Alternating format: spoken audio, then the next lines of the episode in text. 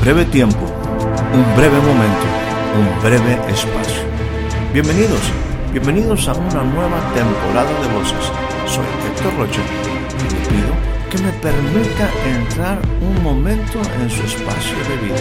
Durante los siguientes minutos deseo tratar temas que puedan ser significativos y aporten valiosa información para el desarrollo integral de su vida. Bienvenidos una vez más a nuestro espacio de voces.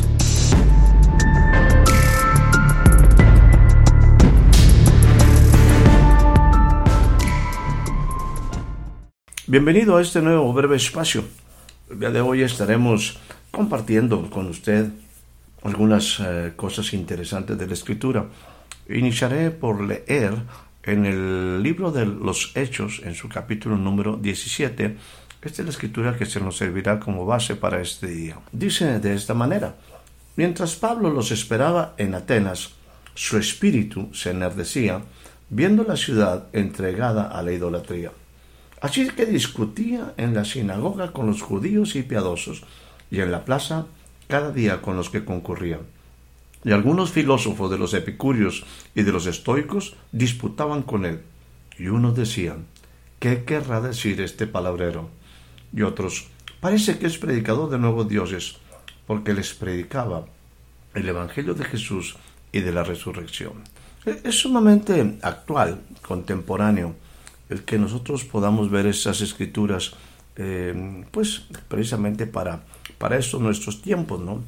Eh, definitivamente en este caso el apóstol Pablo está en una de las ciudades íconos, íconos de la humanidad. Es en Atenas donde se desarrolla prácticamente la cuna del pensamiento humano. Un pensamiento que fue absorbido definitivamente también por la cultura romana, que era la que reinaba el imperio que reinaba en ese tiempo. Entendamos que en el caso de los filósofos de Grecia, ¿verdad? Estamos hablando prácticamente de 600 años antes de Jesucristo, siendo en un inicio eh, los referentes de, ese pensamiento, ¿verdad? Aquellos conocidos como los siete sabios de Grecia, ¿verdad? Eh, siendo el más icónico definitivamente de Mileto. Posteriormente a eso ya entra lo que pues son los filósofos eh, que en un momento conocemos en una forma más eh, frecuente, ¿verdad? O que son más conocidos para usted y para mí. Y me refiero ya, en el caso de Sócrates, Platón y Aristóteles, unos discípulos de otros, ¿verdad? Que ciertamente trajeron o empezaron a desarrollar una una serie de pensamientos alrededor de la vida bajo aquella pregunta que el mismo eh, Sócrates esgrimió con la variable de, de simple y sencillamente qué es qué, ¿verdad? Por ejemplo, qué es la vida, qué es el cielo, qué es la verdad, qué es la justicia, qué es el derecho. En otras palabras, muchas cosas que son hasta preguntas definitivamente existenciales, ¿verdad? Eh, y bueno, todo esto viene a desarrollar una, una serie de escuelas de pensamiento que tuvieron un gran auge, particularmente en, los tiempos de, de, ciertos reyes, ¿verdad? En el caso eh, particular, el personal, yo he hablado de un pasaje que para mí ha sido siempre, o bueno, últimamente una referencia muy importante en el libro de Daniel cuando dice, en los días de estos reyes, el Dios del cielo levantará un reino que no será jamás conmovido ni traspasado a otro. ¿A qué reyes se refiere? Pues yo creo que en principio era el imperio babilónico, el imperio asirio, quizás uno antes que el otro, posteriormente el imperio medo-persa, ¿verdad?, encabezado por Ciro, y, y bueno, al paso del tiempo emerge con una, eh, bueno, una manera muy intensa, ¿verdad? El imperio griego, eh, comandado o liderado por Alejandro el Grande, Alejandro Magno, ¿verdad? Durante ese reinado precisamente de, o ese dominio griego, ¿verdad? Esa hegemonía griega, es donde pues se desarrolla un tiempo de una civilización pues que que tuvo la oportunidad de desarrollar estas escuelas de pensamiento bajo ahora la convicción o bajo el contexto de que era una, un imperio, una nación conquistadora, victoriosa y en la cual podían ellos confiar y tener el ambiente para desarrollar, insisto, toda esta manera de pensar que dio pie a las escuelas de pensamiento griego. Atenas en particular se constituye en ese icono precisamente del pensamiento o de la cuna de la civilización griega que posteriormente viene a ser la base, insisto, para la civilización actual. Solamente aquí ah, diré que, que definitivamente el tiempo que ahora estamos haciendo referencia, que hace la escritura, aquí cuando está el apóstol Pablo en Atenas, es un tiempo donde la misma Grecia fue absorbida por el imperio romano.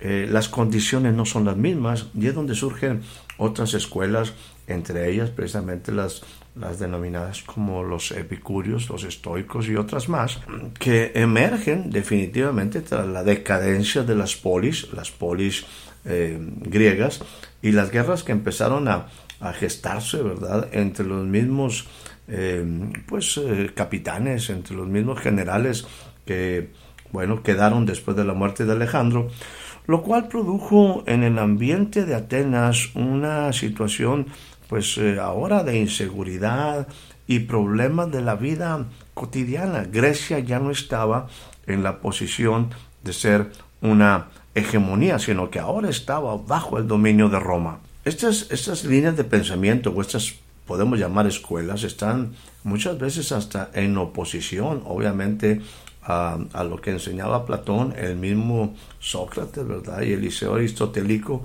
lo cual eh, ahora estas escuelas estaban poniendo en alta pues prioridad para ellos la salvación individual como su centro de preocupación. Estas escuelas estaban tratando, ¿verdad?, de, a través de la, filosofía, del pensamiento, eh, precisamente que servía para alcanzar por medios éticos el que el hombre pudiera tener un bienestar psicológico y la misma paz que tanto anhelaban y que habían perdido.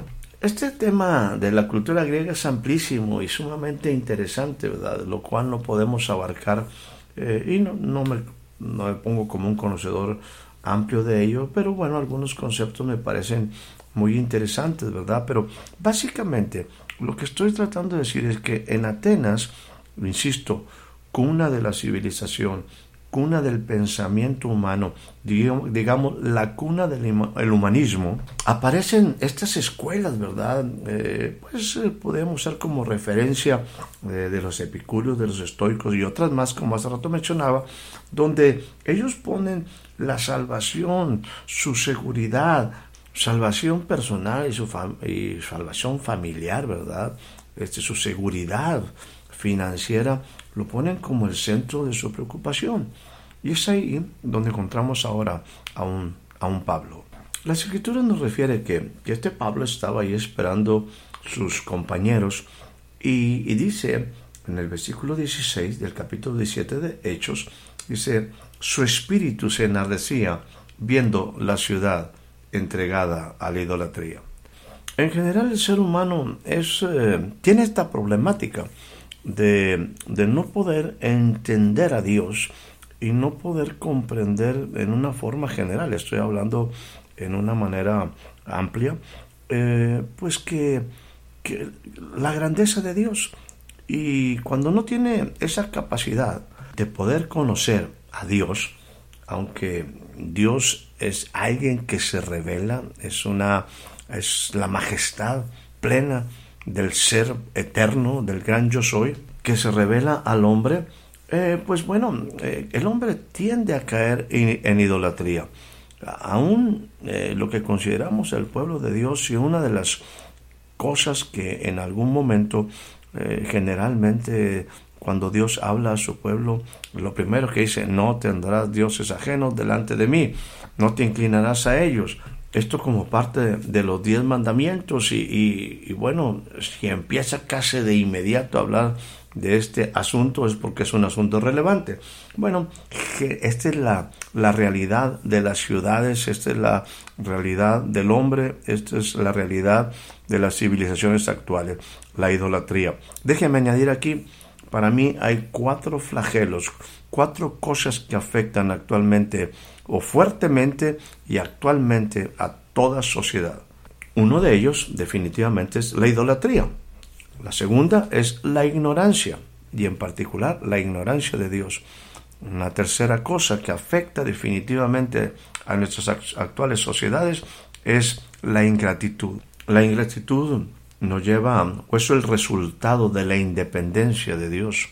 O sea, que nos independizamos de Dios, dejamos de ser agradecidos, dejamos de reconocer que todo nos es dado, aún la vida, y por lo tanto nuestro necio corazón es entenebrecido y empezamos a tomar decisiones incorrectas bajo una mente reprobada. Le mencioné cuatro, cuatro flagelos, cuatro cosas que afectan fuertemente a nuestras actuales sociedades, como fue también en el caso de Atenas.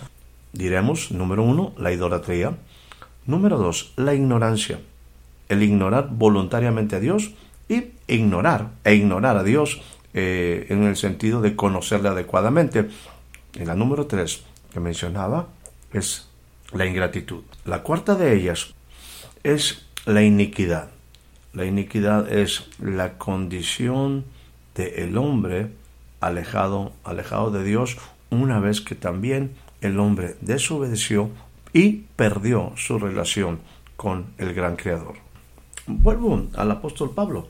Ahora se encuentra en medio de esta ciudad que sufre las consecuencias de estos flagelos y vemos encuentra o ve una ciudad totalmente entregada a la idolatría, por lo que él se puso a discutir en la sinagoga con los judíos y con aquellos que eran algunos creyentes de Jesús y en las plazas cada día que tenía la oportunidad y también con estos filósofos particularmente de estas dos escuelas que eran la de los epicúreos y los estoicos.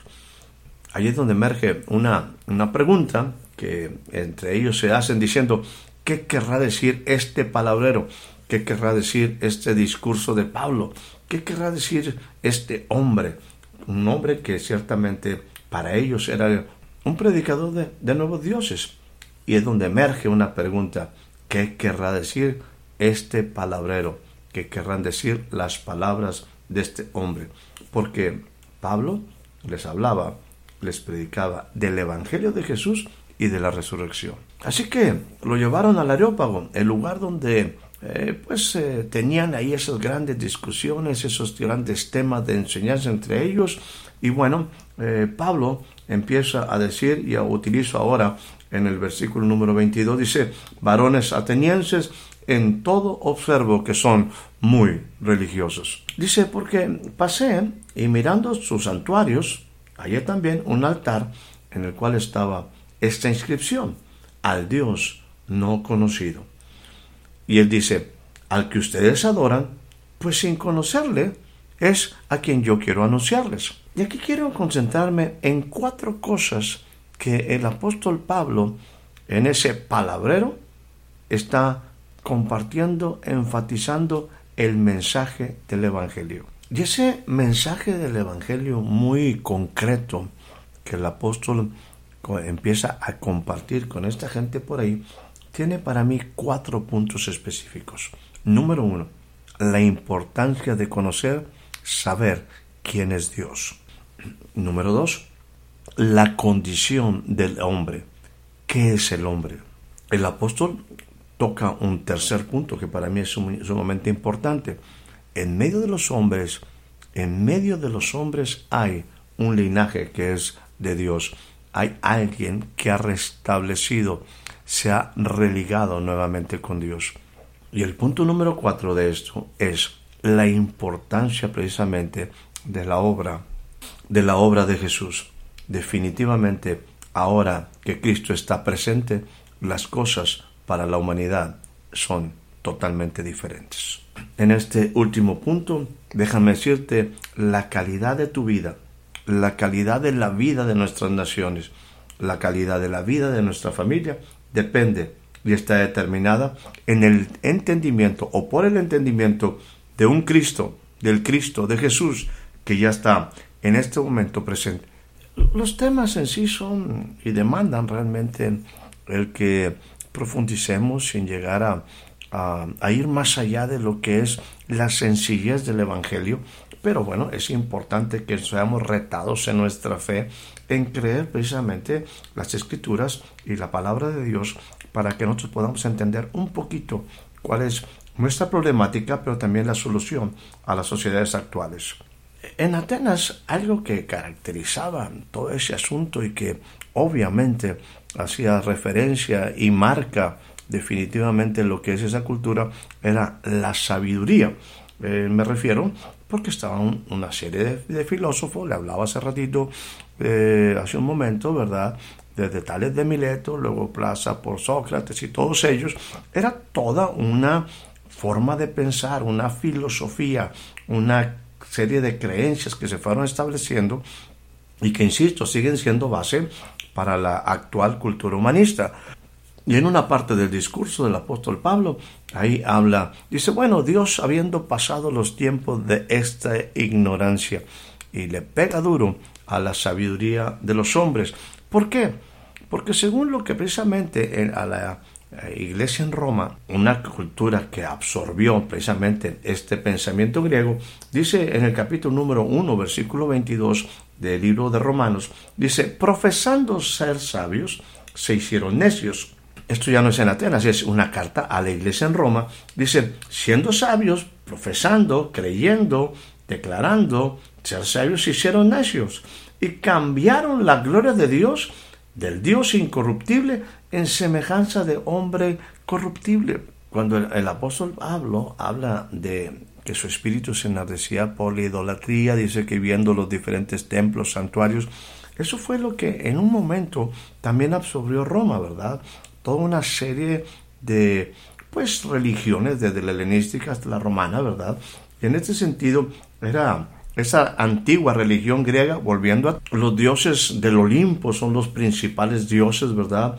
Y lo que se llama en un momento el panteón, ¿verdad? Así se denomina, así lo denomina la cultura griega, el conjunto de dioses de una religión o, de una mitología aún politeísta, ¿verdad? Entonces, eh, todos esos hablan, precisamente se refiere como panteón, el lugar donde están todo, todo de los dioses, ¿verdad? Y así la, la cultura griega, ¿verdad? Trasciende a la, a la romana, ¿verdad? En esos tiempos, y de un Zeus pasa a un Júpiter, de una Hera pasa a un Juno, solo por mencionar algunos, de un Poseidón a un Neptuno, de, un, de una Atenea a una Minerva, de una Afrodita a una Venus, y cambiaron la gloria del Dios incorruptible en semejanza de hombre. Todos ellos tienen figura de hombre y mujeres, ¿verdad? Que en un momento ciertamente solamente reflejaban el pensamiento de los hombres ante la imposibilidad de conocer al Dios vivo y verdadero.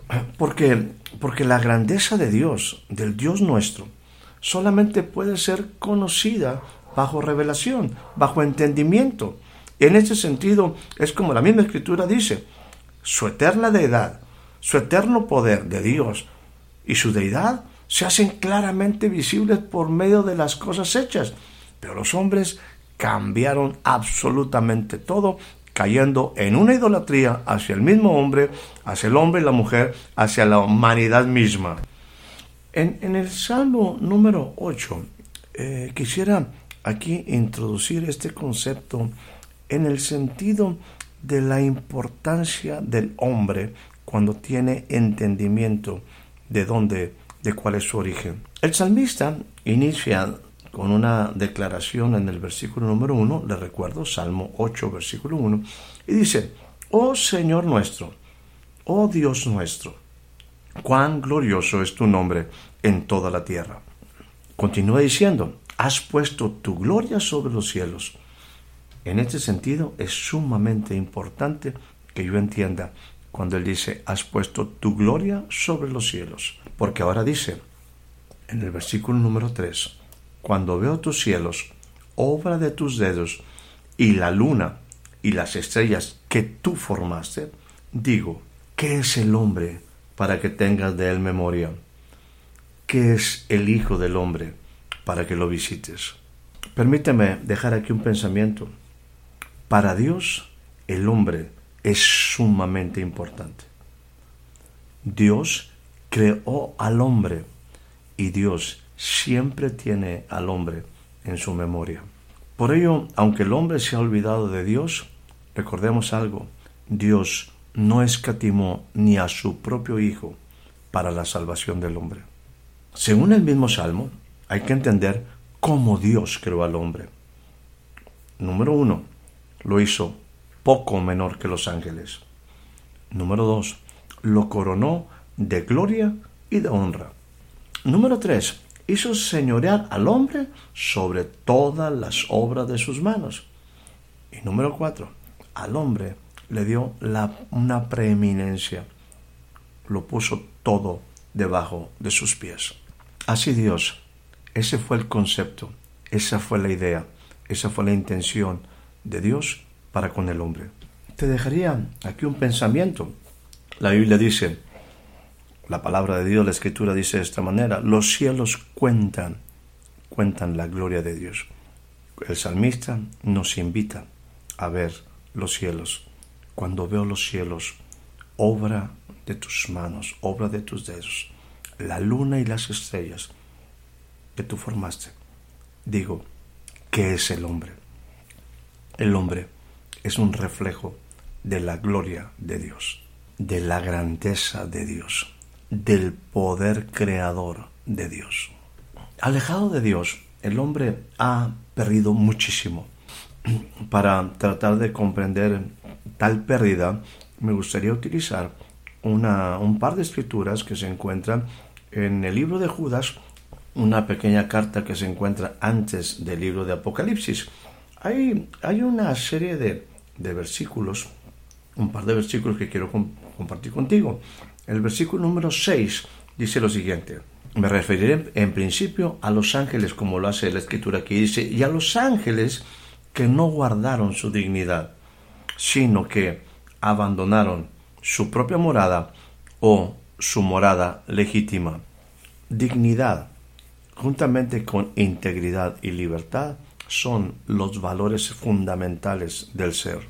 Los seres espirituales, los ángeles, no guardaron su dignidad, abandonaron el lugar de origen, abandonaron el lugar donde pertenecían, abandonaron su morada, el lugar donde soy parte de un todo. Ahora, esa pérdida no se da de un día para otro, no se da de un momento para otro, no es algo que resulta solamente por un error. Para mí es parte de un proceso, en este caso un proceso de deterioro, de decadencia. Y es exactamente lo mismo que le pasó al ser humano, al hombre. Según en el versículo número 11 de la misma carta de Judas, nos habla de tres cosas que suceden. Y empieza con ay de ellos. Versículo 11 de esta carta de Judas. Dice, porque han seguido el camino de Caín. Número 2. Se lanzaron por lucro en el error de Balaam. Y número tres, y perecieron en la rebelión, en la contradicción de Coré. Hay otra información alrededor de esto, ¿verdad? Que, que, sigue hablando de esta pérdida del hombre, de su dignidad. Le dice, nubes sin agua, eh, llevados por allá, para acá por los vientos, árboles otoñales sin fruto, dos veces muertos y desarraigados, fieras ondas del mar que espuman su propia vergüenza estrellas errantes. Bueno, vaya que el hombre perdió tanto. Qué manera de referirse a lo que el hombre, a la diferencia de lo que el hombre era a lo que hoy es. Enfatizo algunas cosas nuevamente del versículo número 11 de esta carta de Judas. Hay de ellos han seguido el camino de Caín. ¿Qué significa seguir el camino de Caín? En pocas palabras, dejaron de ser agradecidos. El punto para mí más fundamental en eso, para enfatizar ello, es el momento donde Caín ofrece una ofrenda a Dios, una ofrenda que a Dios no le agradó. La actitud de él es totalmente irresponsable. Como diciendo, bueno Dios, si en un momento te agrada o no te agrada, no es problema mío. Él, lejos de mantener un corazón agradecido, dejó de ser agradecido, se independiza de Dios, pensando que ahora Él tiene la fuerza para hacer las cosas. En eso hay ingratitud, independencia de Dios. El proceso de deterioro sigue.